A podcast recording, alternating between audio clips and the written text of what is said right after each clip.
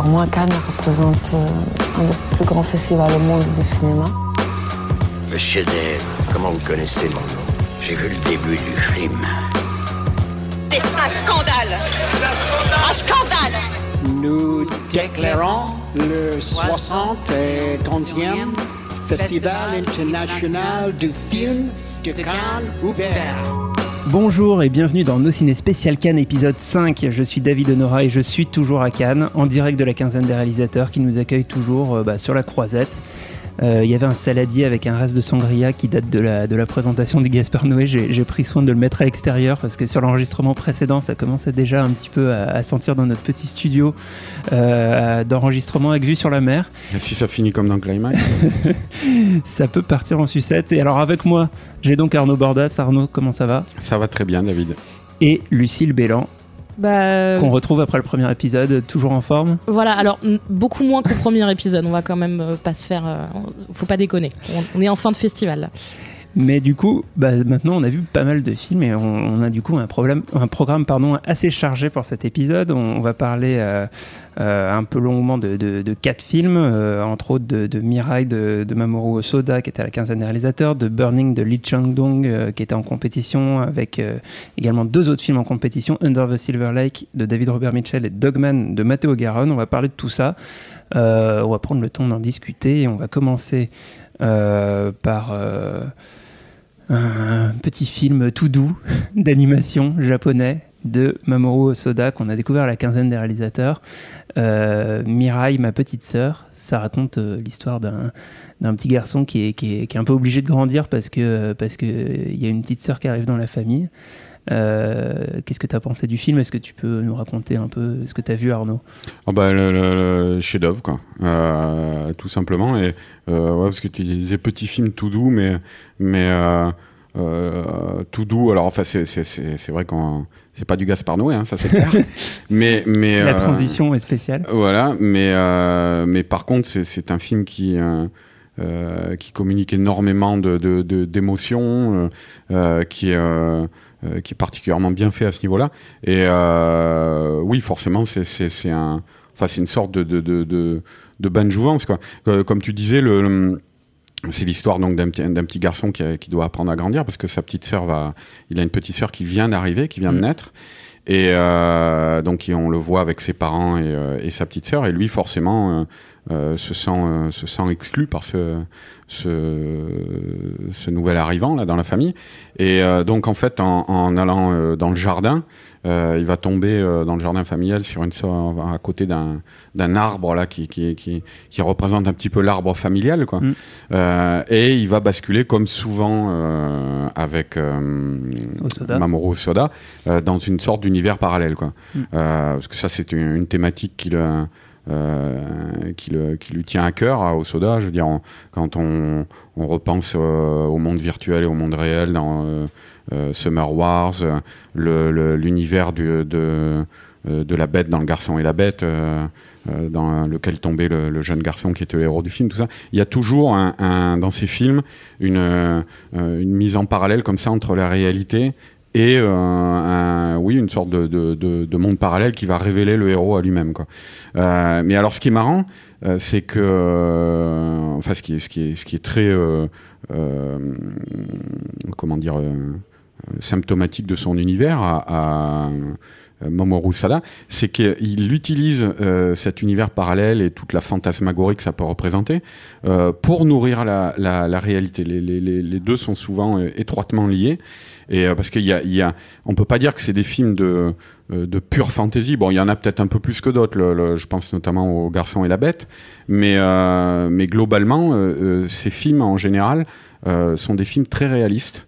Mm. euh, tant au niveau euh, euh, du graphisme que de, des émotions qui tentent de susciter dans le spectateur.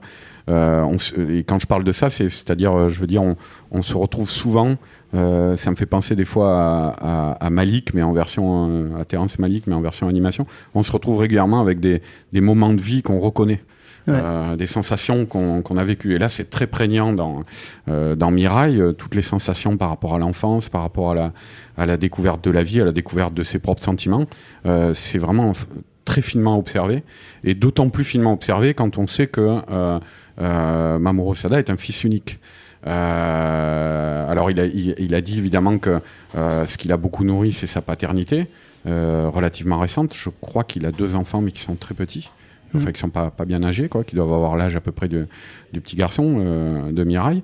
Euh, donc il y a euh, ça après c'est souvent ce qui fait les, les, les grands narrateurs et notamment les grands narrateurs d'animation c'est ce don d'observation quoi et de, de ça a la capacité à retranscrire euh, euh, ce qu'ils ont observé euh, je parlais de l'âge du gamin aussi, c'est ça qui est, qui est une sorte de défi aussi. Hein. Alors, le, le, le film, on réalise pas forcément tous les, dé, les défis narratifs qui s'imposent, quoi. Euh, parce que euh, il a réussi, ça c'est la marque des plus grands films, tu vois, à faire, à faire en sorte que tout ça coule, quoi. Euh, de manière très, très facile pour le spectateur et qui, accepte le film comme une évidence quasiment. Mais, mais choisir, un, et notamment en animation, choisir comme référent principal, comme, comme, comme point d'ancrage pour le spectateur un enfant de 4 ans, c'est vraiment pas évident à la base. Quoi. Parce que encore 4 ans, c'est encore 7 ans, bon, c'est l'âge où on commence à appréhender le monde, des trucs comme ça, euh, enfin, en tirer quelque chose. Quoi. Mais 4 ans, c'est c'est euh, difficile, mine de rien, de, de, de, de, caler un film entier euh, sur le, le, le, point de vue, le ressenti d'un personnage de cet âge-là. Et moi, moi, ce que je trouve effectivement très. Enfin, très fort, c'est qu'il y, a un ancrage euh, vraiment fort dans la, réalité, et comme tu le disais, avec euh, plein d'éléments dans lesquels on peut se reconnaître. D'ailleurs, avant la projection où je suis allé, il, est venu dire un mot, et euh, il, avait, une approche très, simple, mais en, en, même temps assez parlante de la manière dont on peut aborder le film. il disait euh, si vous aviez des, frères et sœurs, euh, des petits frères et des petites sœurs, essayez de vous souvenir euh, comment vous avez reçu leur, leur arrivée, ou si vous étiez simplement un enfant, rappelez-vous comment vous étiez un enfant, et puis si vous avez des enfants, pensez à vos enfants. Ce, ce truc qui paraît simpliste, mais en fait qui, qui, qui, qui, fonctionne très bien dans le film, justement par par une représentation très réaliste de, de ces situations-là.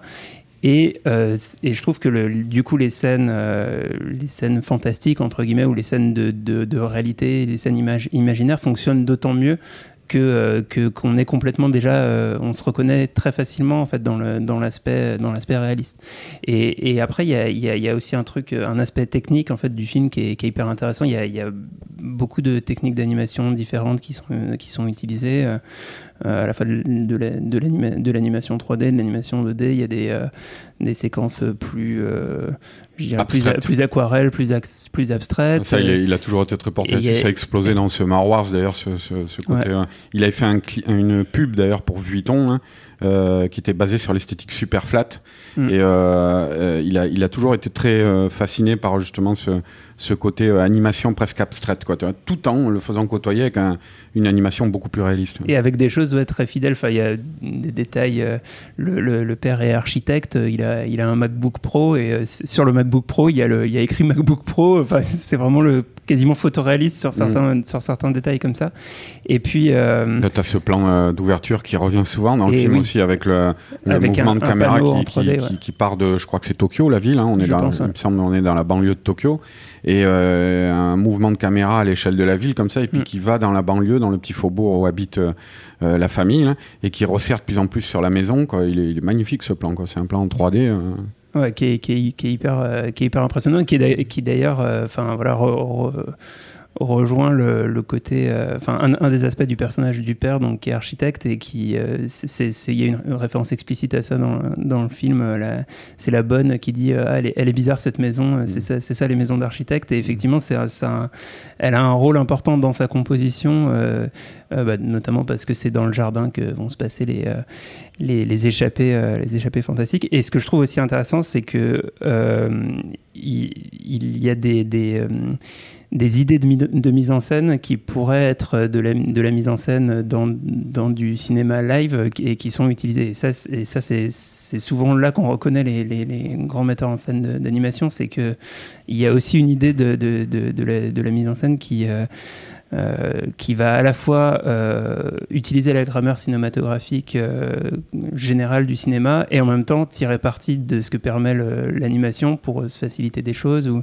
il y a notamment un plan, euh, des, des- des sortes de, de travelling euh, rapide dans la, dans la diagonale de la maison où on retrouve un personnage en haut, en bas et, et Mhm. on revient. Il y, a, il y a pas mal d'idées comme ça aussi de montage euh, qui, qui, sont, euh, qui sont hyper enthousiasmantes. C'est très vrai, ça. Le, le- le- en fait, tu le vois de toute façon. Et puis, je pense que c'est très actuel aussi parce qu'il y a beaucoup d'animateurs justement euh, euh, qui essaient de faire euh, la jonction comme ça entre le cinéma en prise de vue réelle euh, et l'animation. C'est pas pour rien si tu as des, des que ce soit des Américains comme euh, euh, Brad Bird ou Andrew Stanton qui, qui évoluent entre le live et l'animation. Mm. Euh, t'as euh, le réalisateur de Dernier Train pour, pour Busan aussi. Moi, je trouvais que c'était le film coréen là, Mm, il y a mm, mm. 2-3 ans. Euh, c'était un film aussi où on voyait que le gars venait de l'animation, c'était bourré d'idées scéniques, de trucs comme ça. Donc je pense qu'on est à une période justement euh, où euh, euh, c'est intéressant de voir euh, cette fusion justement euh, euh, qui euh, essaie de récupérer, le, de synthétiser le meilleur des deux mondes. Et c'est vrai qu'Osoda euh, arrive, euh, parfaitement à faire ça dans ses films. Moi, ce que, euh, je pourrais dire aussi, euh, c'est par rapport en lien à ce que tu disais euh, précédemment, euh, c'est la, formidable capacité euh, d'empathie que génère le, le- cinéma de, de Hosoda. C'est-à-dire, il arrive à nous faire euh, euh, nous identifier bien souvent avec des, des, personnages venus d'horizons différents, de, euh, de tout sexe, de de tout milieu sociaux, de tous âges. Euh, et il y, a, y a une. Enfin, spécifiquement en plus dans le, le, cinéma à l'heure actuelle où, où les services marketing tentent de nous vendre les films en les catégorisant de manière très euh, euh, communautaire, hein. Euh, je trouve ça assez salvateur. Euh, au soda prennent le contre-pied de ça. Tu, pa- tu, tu, tu parlais du fait que hum, les, enfin on parlait tout à l'heure des moments de vie qu'on peut retrouver quoi. Mais voilà, sachant que le, le a été un fils unique, moi je trouve ça étonnant qu'il arrive à, cerner toutes ces problématiques avec autant d'acuité. Mais enfin étonnant, pas tant que ça, parce que finalement voilà, c'est quelqu'un qui fait beaucoup marcher euh, euh, ce que je disais, son empathie euh, et à arriver à retranscrire ça de, de, de, ma- de manière cinématographique. Alors, donc, euh, Mireille, ma petite sœur de Mamoru Soda, ça va sortir euh, évidemment en France. Ça sera distribué par Wild Bunch. On ne connaît pas encore la date de sortie. Ça serait à la rentrée après. J'imagine à la rentrée, à l'automne. Mmh. Euh, et on va passer du coup à un, un autre film. On change complètement d'univers, mais on, mais on reste, on reste dans l'Asie qui, en fait, à Cannes, est, est plutôt très forte cette année. On a déjà parlé du film de Koreeda, du film de Jazanke, du film de Bigan. Euh, Enfin, vraiment, la sélection asiatique est, est de très bonne qualité. Et, euh, et on va parler maintenant de, Burning du, coréen Lee Chang-dong, euh, qui est un film en compétition et qui parle de quoi, Lucille Raconte-nous. Alors, ça parle de quoi? Ça parle d'un jeune homme qui vient d'un milieu rural, qui est monté à Séoul pour, pour devenir écrivain, qui vit de petits boulots et euh, qui, un peu par hasard dans la rue, retrouve une. euh, Enfin, c'est elle qui le retrouve d'ailleurs, une amie d'enfance, euh, une, jeune fille, une jeune fille très évaporée, qui, pareil, est un peu perdue dans la vie. Et arrive un troisième personnage, un jeune homme de la jeunesse dorée, qui, qui la rencontre à elle pendant un voyage. Et c'est un peu le triangle entre ces trois personnages. Euh, moi, je le disais dans la première émission, Lee Chang-dong, il m'a toujours profondément ennuyé. Euh, Poetry et Secret Sunshine, c'est des films qui, m'ont jamais happé. Et donc là, j'en attendais pas grand chose. Sachant qu'il a toujours eu des prix pour ses films à Cannes, j'y allais euh, confiante quand même euh, de voir quelque chose de qualité, mais je pensais pas être touchée et il m'a complètement cueilli. Euh, c'est la première fois qu'il me touche autant.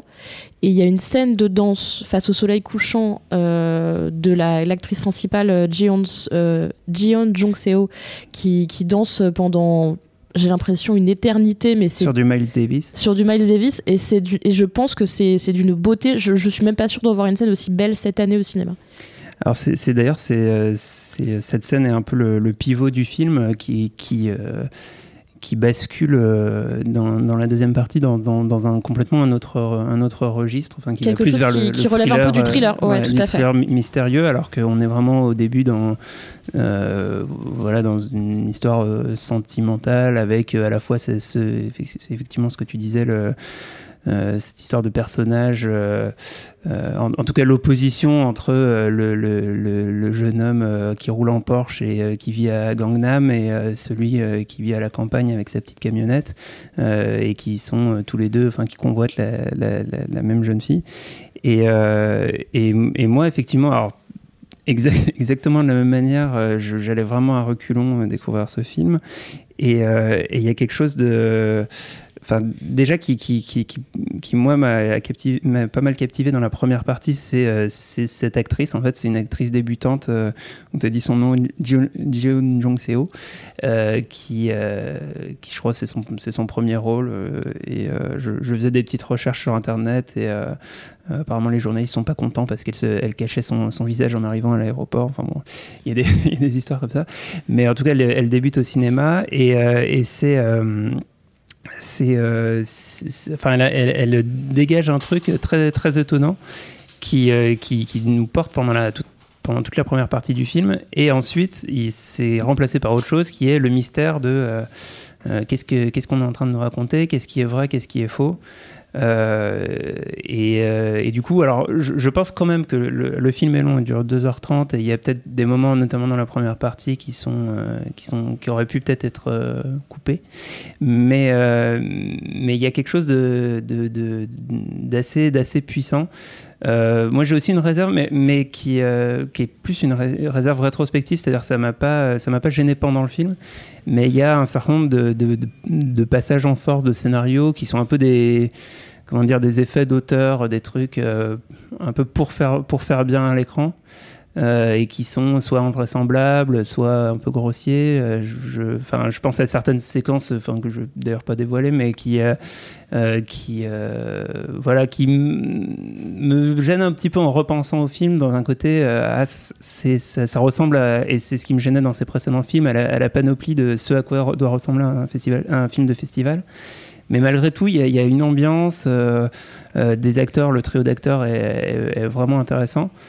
Euh, j'ai ouais, j'ai été assez emporté. euh, je sais pas ce que, ce que tu en penses sur, ce- sur ces aspects-là. euh. Bah, moi, c'est vrai que du coup, euh, le, le film euh, s'inscrit vraiment dans quelque chose de très intellectuel quand même. C'est inspiré de Faulkner, c'est adapté d'une nouvelle de Haruki Murakami, ici Gatville magnifique, de façon très juste en plus. Mm. Mais, mais en fait, cette- la il y a force. cette réplique, il dit il y a, il y a- il y a trop de Gatsby en Corée. Quoi. Ouais, il y a trop de, de jeunes euh, coréens qui ont de l'argent et qui Et savent pas comment en faire. et euh, et c'est très très intéressant. Et mais mais c'est pas ça qui m'a happé dans le film. C'est vraiment cette espèce d'intensité de l'actrice principale et bah, c'est bizarre, c'est que le, le- le second personnage purement principal qu'on suit, donc le jeune auteur, euh, qui est assez taiseux finalement, euh, il y a un truc qui se crée entre lui et nous, qui, qui, qui est de l'ordre de, de, de- c'est impalpable quoi. C'est c'est assez magique. Franchement, je m'attendais pas du tout à être prise comme ça dans ce truc. Et moi, tu vois, les deux heures et demie, je les ai vraiment pas vues passer. Dans, dans la, dans la salle, les gens disaient oh là là, deux heures et demie. Il y a des gens qui sont partis de la file parce que deux heures et demie, ça leur paraissait genre le bout du monde. Et, euh, et, et c'est passé tranquille. Il y a de plus en plus de, de- Enfin, il y en a eu beaucoup cette année à Cannes, des, des, des films de 2h30. À tous Et- les ans, là, c'est de pire en Et pire. ah ouais, mais c'est dans, tout le- c'est dans tout le cinéma mondial et c'est autant dans les films d'auteur que les que dans les blockbusters. Ouais. les, les- films les- trop longs. Les films font euh, de plus en plus 2h30 Ouais. et la plupart du temps, tu as, envie d'en enlever une heure. C'est un vrai problème, ça. J'en discutais hier avec euh, euh, quelques collègues journalistes et attachés de presse et, et c'est vrai que des, fois, tu te dis. euh, Peut-être qu'on manque un peu de producteurs, euh, cette génération à l'heure actuelle, de producteurs capables de dire, euh, de vrais producteurs capables de dire non, euh, à Allez, un réalisateur, c'est trop long, on coupe ton film. Quoi. Et on n'a pas encore vu le Nourri Bill Shelan qui dure euh, 3h08 en fin de festival. Qui lui sait, euh, sait prendre son temps. Alors on va on va euh, on va enchaîner pardon avec euh, avec cette fois un film américain Under the Silver Lake de David Robert Mitchell qui était aussi en compétition. David Robert Mitchell il s'était notamment fait remarquer il y a quelques années avec un film à la semaine de la critique un film de genre très autorisant qui s'appelle It Follows.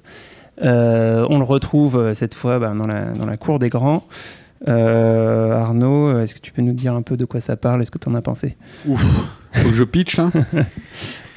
Écoute, euh, alors le pitch, c'est un, c'est un, ça se passe donc à Los Angeles et c'est un, un jeune homme interprété par euh, Andrew, Gar- Andrew Garfield. Andrew Garfield, voilà, le, le- l'ancien deuxième Spider-Man. Là, Mm. je, je le précise parce qu'ils lui font même des clins d'œil dans le film. Ouais. Il lit des comics de Spider-Man, tout ça. Et ça lui colle à la main. Voilà. Ouais, Et, c'est euh, mais euh, mais donc euh, oui oui voilà c'est le genre d'idée très littérale et très euh, très très très euh, bête moi je trouve qu'il y a dans le film quoi. Ça- C'est vrai que là, vous le vendez pas bien, là.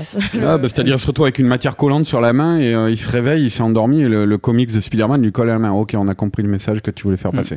Euh, mais euh, donc ouais, alors ce jeune homme euh, qui rencontre une nana étrange, euh, qui en tombe amoureux, euh, elle disparaît. Et il va tenter de la retrouver en plongeant dans une sorte de, de, de Los Angeles mystérieux et interlope, euh, en, en se mettant sur la piste d'une sorte de secte quoi, euh, pour retrouver cette jeune fille. Voilà. Alors, euh, ça va, j'ai bien pitché? Oui, oui, parce que Mhm. enfin, ce qu'il faut voir, c'est que narrativement, et ça, ça s'inscrit un peu dans les.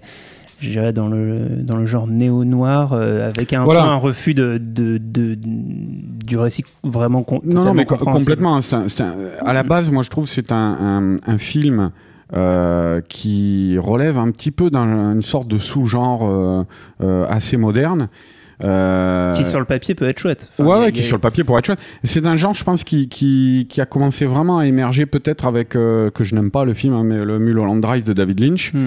euh, sur ce genre de, de, de, de Lo- Los Angeles parallèle, quoi, tu vois, mais presque au sens fantastique du terme, quoi. Hmm. Et qui a été nourri par beaucoup de jeunes auteurs indépendants, bien prétentieux, comme Richard Kelly ou, ou des gens comme ça, quoi. Euh, Paul, et, Paul Thomas Anderson. voilà aussi, ouais. Mais euh, oui, tu parles avec son, son film. In- avec- Inher- avec- Inherent Vice. Ouais, avec Joaquin Phoenix, euh, le truc de Pinchon. là. Mais, euh, mais vo- voilà, bon, et c'est vrai que c'est un, c'est, c'est un univers euh, qui reprend beaucoup de, de, euh, d'archétypes venus de Chandler, euh, du, du, du récit noir, euh, comme tu dis, quoi. Euh, parce qu'il y a une sorte d'enquête, quoi, aussi, euh, en, en se confrontant à des éléments euh, euh, narratifs qui sont, pas- euh, qui sont, euh, qui restent volontairement euh, dans le flou. euh, Mm. euh, qui sont pas explicités, tout ça. Voilà. Bon, euh, c'est vrai que ce que tu dis que à la base on pourrait faire un très bon film avec ça, hein, euh, c'est- c'est c'est faisable. Le problème de ce film, euh, c'est que c'est un, c'est- c'est un film qui ne va nulle part. Et, et, et qui s'y rend euh, armé de, de, de, de, sabots euh, gigantesques. Quoi. Euh, bah, ce que je disais par exemple, l'idée sur Spider-Man, c'est que c'est co- c'est constant dans le film. Euh, euh, c'est un film qui, qui te euh, qui moi personnellement je trouve n'est- vraiment pas d'une subtilité euh, euh, phénoménale quoi. Et, et c'est un film qui en plus alors c'est pareil, je crois qu'il dure 2h15, 2h20, un truc comme ça. Euh, c'est- horrible hein, à, à regarder. Le, le, le- on sent le temps passer à chaque minute. Euh, parce que c'est un film aussi qui s'autorise des, des digressions, mais même, dans, même dans- au détour d'un plan. Enfin, je veux dire, moi j'ai pas compris, j'ai éclaté de rire parce qu'il y a cinq vieux qui sont sortis à ce moment-là la salle, mais mais euh, il y a un plan où il y a un acteur qui, qui joue, euh, qui est aux, toilettes en train de, de faire caca, c'est un personnage qui, qui, qui se déguise en Jésus, quoi. C'est un chanteur. hein. Et le héros vient le questionner, il le sort des chiottes comme ça. Et puis pendant qu'il questionne, il y a un plan sur les toilettes avec son étron en train de flotter. Et tu te dis, mais pourquoi Et régulièrement, je me disais comme ça, il y avait des, des plans ou même des scènes entières où je me disais, mais pourquoi Pourquoi il a fait ça quoi? Et je pense que lui-même ne savait pas trop pourquoi il le faisait. Mais euh, si ce n'est pour la raison de, de vouloir volontairement, euh, euh, comment dire, diluer l'attention de son spectateur et, et, et prendre un petit peu la pause quand même.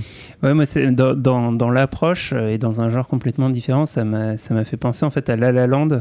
Euh, à- en- à- en fait, brasser toutes les références pour essayer de les mettre au goût du jour et, et à mon sens au côté négatif du goût du jour, c'est-à-dire juste en faire un, un- un objet de mode qui, euh, alors je, je pense aussi parce que le matériau de base est de, toute façon moins populaire que, que, la comédie musicale pour La La Land.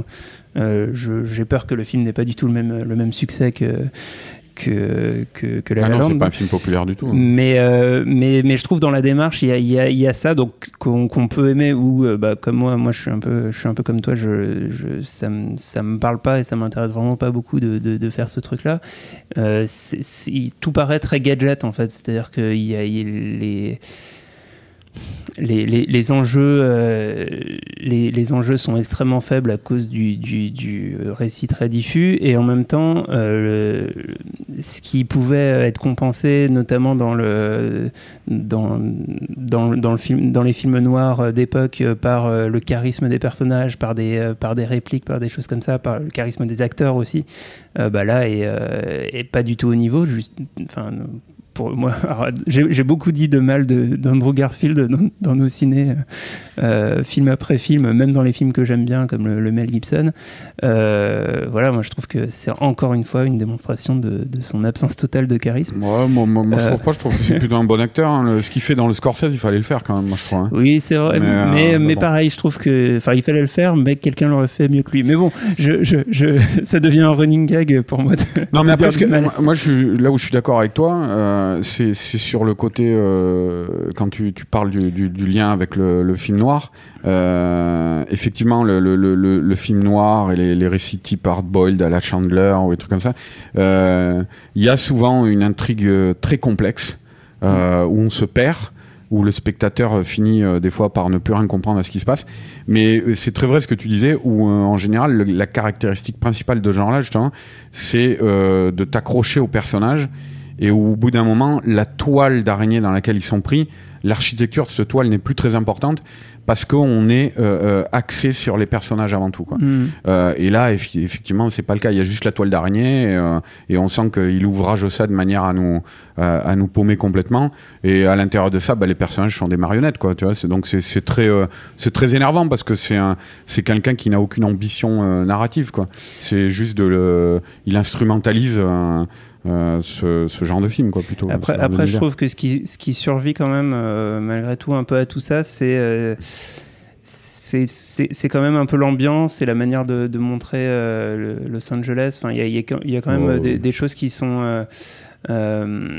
comment dire moi je trouve qu'il y a une Très- belle photo Oui, en plus. il y a une très belle photo c'est le seul point dommage parce que c'est tu dis c'est un- peu gâchis tout ça Ouais. Mais euh, bah, je pense par exemple à la scène de bain nocturne entre euh, euh, les- le, le- le- le personnage et la fille. là. Mm. Euh, c'est, elle est vraiment très belle visuellement cette scène. qui est joué euh, par Riley, Riley Keough d'ailleurs, Ouais. qu'on a vu dans pas mal de films, commencé par Mad Max Fury Road. Non, non, mais vraiment, il y, a- y a une belle photo, mais ça dépasse pas ça parce que euh, moi, je, je, trouve pas qu'il y ait d'ambiance. Justement, je trouve que l'ambiance, il arrive jamais à la créer. Euh, c'est euh, constamment.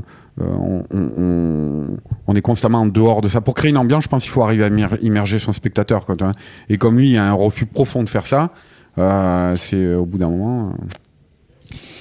Et oui, et alors en parlant d'ambiance, on va parler du, dernier film qu'on a vu en compétition. On l'a vu ce matin, tout juste avant d'enregistrer avec Lucille. C'est Dogman de Matteo Garonne, un film italien euh, qui raconte l'histoire d'un toiletteur pour chien. euh, au physique un petit peu disgracieux, qui se fait un peu emmerder par, euh, tout le monde, pas beaucoup respecté, et à qui il va arriver des crasses. Euh, on est dans un, dans un, dans un décor euh, d'une sorte de pseudo-station balnéaire euh, de la loose, euh, avec une photo un peu, un peu crasseuse, justement. Et il y a des chiens très méchants, il y a des hommes très méchants. Qu'est-ce que tu en as pensé, Lucille? Bah, je- alors, euh, tu dis qu'il y a des chiens très méchants. Moi, je trouve pas que dans le film, il y a des chiens très méchants. Je trouve qu'ils ils donnent beaucoup. Ils font peur, en tout cas. Ils, Ils sont font- féroces. Alors oui, ils font peur, mais ils, ils présentent ces ils présentent les animaux euh, comme ils présentent certains personnages du film. Dans ce sens, c'est un film assez antispéciste parce que euh, le seul danger du film, le- lui, le personnage principal, n'a jamais peur des chiens. Il est toiletteur, il a l'habitude. On se retrouve face à effectivement, le film commence là-dessus sur un chien euh, qui est pas du tout content d'être lavé et qui, a, l'air vraiment, mais genre. euh, je suis pas très fort en chien, mais je sais pas, c'est un, c'est un pitbull ou un truc comme ça. C'est pas un pitbull, mais c'est un gros truc. Ça fait peur. voilà, Ouais, c'est j'ai- ça. Moi, j'ai un peu peur des chiens, j'étais pas bien. Ouais, bah, c'est le c'est le but. Et lui, il, est- il se démonte pas, il se démonte à aucun moment et il arrive à, à- à ses fins. Et à la fin, le chien est content et ça marche très bien. Et euh, le film euh, ne part pas du tout dans ce sens-là, c'est-à-dire que ce petit bonhomme, euh, effectivement malingre et pas très charismatique, se retrouve opposé à une brute épaisse euh, qui terrorise complètement la ville. Et, euh, et tu dis qu'il se fait pas respecter de tous, mais en gros, le, le, le toiletteur est quand même intégré dans une vie de quartier. Ouais. Euh, il a une fille, euh, même s'il est séparé de sa femme. Et, et même s'il est totalement transparent, il est quand même intégré dans une équipe de foot. Enfin, je- le, le mec a une vie de quartier. Voilà. Mais euh, cette espèce de brute épaisse qui fait peur à tout le monde, mais qui est vraiment euh, quasiment euh, une, enfin qui est une bête quoi pour le coup Mhm. le mec a l'air de mesurer 2 mètres euh, il pète le nez des gens en passant euh, parce qu'il s'ennuie il, il est terrifiant et ce que le film démontre c'est que ce, ce chien au début que, que, que le toiletteur va réussir à, à calmer euh, la, bête la bête humaine la, la confrontation va être beaucoup plus compliquée et, et je trouve euh, mais on en a parlé un petit peu, euh, que, que c'est quelque chose de très intéressant. C'est une, une réflexion sur la masculinité toxique qui est vraiment très intéressante. Oui, je, je disais que ça, ça pourrait être. euh, le film pourrait être étu- étudié par euh, un podcast ami, un podcast de Binge Audio, Les couilles sur la table de Victoire, Victoire Toyon. Qu'on salue. ça- ça- à qui on passe un bonjour. Euh, voilà. Mais parce que, parce que le personnage, euh, même s'il est pas beau et même s'il est petit, euh, est quand même brillant dans son travail et est un bon père, euh, est un bon voisin et un bon collègue. Bon, après, Et, on n'a euh, pas précisé qu'il est aussi dealer. euh, Alors bon, il deal, il deal un peu. non, mais c'est parce que c'est parce qu'on on- le, le film est quand même ancré dans une réalité sociale qui est quand Mm. même pas facile. Euh, donc du coup, on sent qu'il deal un peu sur le côté pour euh, pour faire un peu de thunes aussi pour faire plaisir à sa fille. Et, euh, et c'est pas la partie principale de ce personnage. En fait, il est juste, il fait ça parce que c'est parce que c'est une réalité du quartier, quoi. Mais euh, du coup, c'est un personnage profondément positif et assez bon. euh, qui est opposé à euh, un homme qui qui va dans des clubs de striptease ou dans des espèces de, boîtes de nuit où les filles sont objectifiées, qui euh, donc se bat, qui euh, qui prend beaucoup de drogue. Et, euh, et, c'est vachement intéressant, je trouve, aujourd'hui, qu'on voit en Italie un film qui valorise un personnage masculin qui n'est pas du tout une incarnation de la virilité, au contraire. En même temps, il, le fait par, par les, les voies classiques de la, de la masculinité. C'est- C'est-à-dire, tu vois. Bah, je, je veux dire, il essaie, il essaye de se, de se, de, de se faire respecter euh, par. Oui, mais euh, du coup, la quand il, force. le, quand il le fait, c'est un échec. euh, au Ouais. final, c'est un constat d'échec. C'est que il essaye de le faire par des voies euh, qui sont les, ses voies à lui, c'est-à-dire la voie de la bonté, la voie du dialogue, euh, la voie de normal, et, euh, et ça ne marche pas. Il est opposé à un mur de violence et, euh, et, et sur lequel il va complètement se, se faire défoncer. Donc, euh, c'est c'est c'est un c'est- le film est un constat d'échec. Bon, c'est un film de Mauviette, quoi. Vous m'avez pas donné... Moi, je devais aller le voir tout à l'heure, là, vous m'avez pas donné envie. là. Alors, il faut, faut voir que Matteo Garonne, il s'était fait connaître euh, à Cannes euh, il y a quelques années euh, avec Gomorrah, qui était un film sur la, sur la mafia napolitaine, euh, euh, très incarné, qui, montrait aussi les, petites gens de cette mafia et puis l'ultra-violence dans les, quartiers. Et il, euh, il était enfin, il parti dans des virages à 180 degrés. Il a fait un film sur une sorte de télé-réalité euh, bizarre euh, Qui s'appelait qui Reality. s'appelait Reality. Et euh, son dernier film à Cannes, c'était Le Conte des Contes, euh, qui était pour le coup un film euh, Adapté d'un texte classique voilà. italien et euh, avec euh, beaucoup d'acteurs de plein de nationalités différentes, Mhm. mais qui était une sorte de film en costume un peu d'époque. un film fantastique euh, très ambitieux quoi. C'était, avec, euh, avec- C'est quasiment essayer de, de, de faire Le Seigneur des Anneaux quoi. Mais euh, Mais c'était oui, c'était plein de petites paraboles Et- sur des sur des réflexions sur l'humanité. C'était vraiment très complexe. Et, et ces deux derniers films, donc Reality et celui-là, ils les avaient pas techniquement réussis parce que c'était très très très ambitieux. Ouais, et là il revient à un projet déjà plus proche de ce qu'il faisait à l'époque de Gomorrah et, euh, et, et en même temps un projet bah, plus, plus simple, plus petit, concentré sur moins de personnages, sur moins de lieux. euh. Et en termes de cinéma, on est quand même assez servi parce que effectivement la photo, moi je trouve la photo vraiment réussie. Je trouve que cette espèce de ville balnéaire euh, à moitié abandonnée, il y a même il y a des, des fois on voit une voiture passer au loin, mais on a quasiment l'impression que personne n'habite là à part 10 personnes. Et, euh, et je, je, c'est, c'est très très très réussi. Et il a vraiment une façon de filmer les chiens qui est, euh, qui est bluffante. Alors du coup, David, t'as dû en faire des surfroides, mais, euh, mais je, je, tout est... Tu vois, je te disais, c'est, c'est, c'est un film qui est propre dans le sens où euh, on a affaire à un vrai à une vraie proposition de cinéma euh, que- et, et un vrai travail de réalisateur pour moi. C'est-à-dire que cette histoire, elle casse pas quatre pattes à un canard, on l'a probablement déjà vu ailleurs. Et, euh, et en même temps, je le trouve qu'il l'a fait avec beaucoup de panache, avec beaucoup de beaucoup d'émotion, beaucoup de- d'intensité. Et, et d'ailleurs, la violence est là. hein. Le, le film est extrêmement violent quand même. Moi, j'a- j'avoue que ça m'a, ça m'a euh, assez peu, assez peu passionné, mais. euh, T'as préféré Cujo je, je, ne sais pas. Je. Et, euh, et euh, du coup, bah, on arrive un peu au bout de cette émission. Alors avant, Lucille, tu voulais euh, nous parler. Alors on, arrive un peu aussi à la fin du Festival de Cannes et les prix commencent à être euh, remis. Et notamment, la semaine de la critique a fait sa clôture hier et le grand prix de la semaine est revenu euh, à Diamantino de Félix Martino. Euh, je n'ai vu qu'une image de ce film. Euh, C'était une sorte de, joueur de foot qui, dans une sorte de grosse mousse rose avec des, des, des pollux du, du manège enchanté. Euh, ça a l'air très bizarre. Et c'est exactement ça. C'est très bien. vendu. C'est vrai que l'image du film euh, qu'ils ont mis partout est, euh, est très intéressante et très bizarre, mais elle est vraiment dans le film.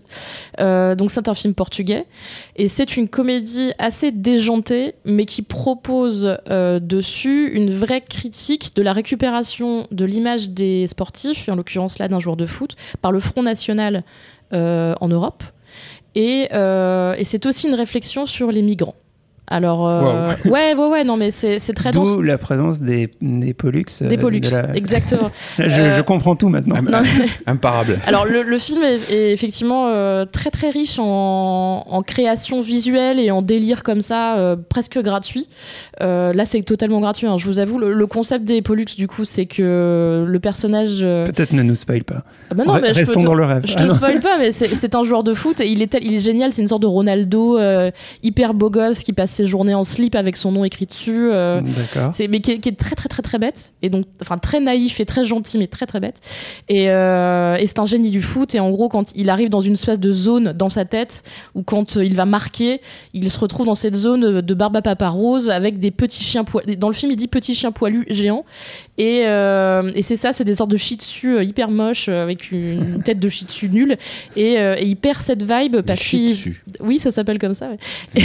Ok. Et, et il perd cette vibe parce que son, âme est éveillée par le fait que sur son yacht un jour il voit qu'il y a des gens qui sont sur des, canoës et qui, qui, qui, qui parlent pas sa langue et qui vont peut-être mourir. Donc en fait le mec découvre qu'il y a des gens pauvres Ah. dans le monde et des migrants et, euh, et il perd son monde un peu comme ça euh, de, de footballeur euh, star qui, qui connaît pas la vie et, euh, et, et il est profondément bête donc il y a des, des- il- les réfugiés par exemple il appelle ça des fugiés parce qu'il comprend pas le mot tout à fait et le film est comme ça là-dessus sur un, tous ces trucs bêtes. Il est obsédé par une sorte de banga. Il mange des crêpes au Nutella toute la journée. Il, est, c'est un enfant dans sa tête et du coup c'est assez touchant et le propos est assez touchant et simple, un peu d'enfant sur ces questions-là de, la migration et de la politique. Et euh, mais ça raconte un vrai truc et en l'occurrence sur la question du Front National et euh, il parle au fait du, fait que le Portugal voudrait sortir de l'Europe par exemple, qui sont des questions qui, aujourd'hui se posent vraiment politiquement. Bah, sous les abords d'une comédie un peu nanardisante, il y a quand même des réflexions derrière et, euh, et c'est porté par un acteur qui est extrêmement drôle, qui va jusqu'au bout de son rôle. euh, il le fait très très bien. euh. puis il y a des- blagues débiles à base, de Lamborghini. Enfin, c'est très. Moi, je l'ai vu ça le soir. Je l'ai vu ça à 22 h et pour moi, c'était quasiment une séance de minuit. J'étais morte de rire, euh, j'étais super contente. Il y a des gens qui sont sortis en disant c'est un scandale qu'on voit ça ici, euh, pourquoi on voit ça ici, euh, vous vous foutez de notre gueule. Et, et en fait, pas du tout. Moi, je trouve que c'est aussi ça qu'on a envie de voir. On l'aurait pas vu autrement sans le festival. Et peut-être que cette espèce de comédie foutraque qui ressemble à rien mais qui est, qui est pas complètement con va, trouver son public en salle grâce à ça. Mais pourquoi ils étaient outrés, les gens Bah parce que parce que c'est parce que c'est un type en slip qui court dans des avec des chiens géants. Enfin, je veux dire ça ça n'a aucun Ah, sens. C'est un spectateur canois. Il y en a certains, on devrait les, les, les envoyer de force au marché, là, voir des séries Z, C'est ça, mais en fait c'est ça, un, Faut, s'ou- faut s'ouvrir un peu là. c'est un discours de gens qui ont envie de voir que des films sociaux avec euh, des personnages. euh, mais, mais oui, mais parfois on peut raconter des choses en prenant des biais détournés, et là c'est totalement le cas. Parfois, on fait ce qu'on veut. Voilà. Il n'y a pas de schéma.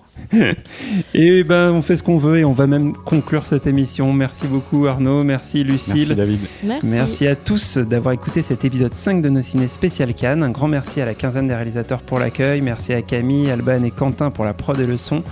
Euh, Retrouvez-nous pendant tout le festival sur binge.audio, Apple Podcast et toutes vos applis de podcast. Et puis euh, bah, la prochaine fois, ça sera le dernier épisode, l'épisode du bilan, l'épisode de la fin. Et, euh, Le, le Avengers Infinity War de nos et, ciné. et on sera tous rassemblés pour, euh, pour, euh, pour, pour dire des choses dans vos petites oreilles. Au revoir, Au revoir. à très vite. À quel moment ça a merdé C'est-à-dire que vous êtes là, vous êtes au, au Festival de Cannes, mais clairement, vous, vous n'êtes pas du bon côté. Binge.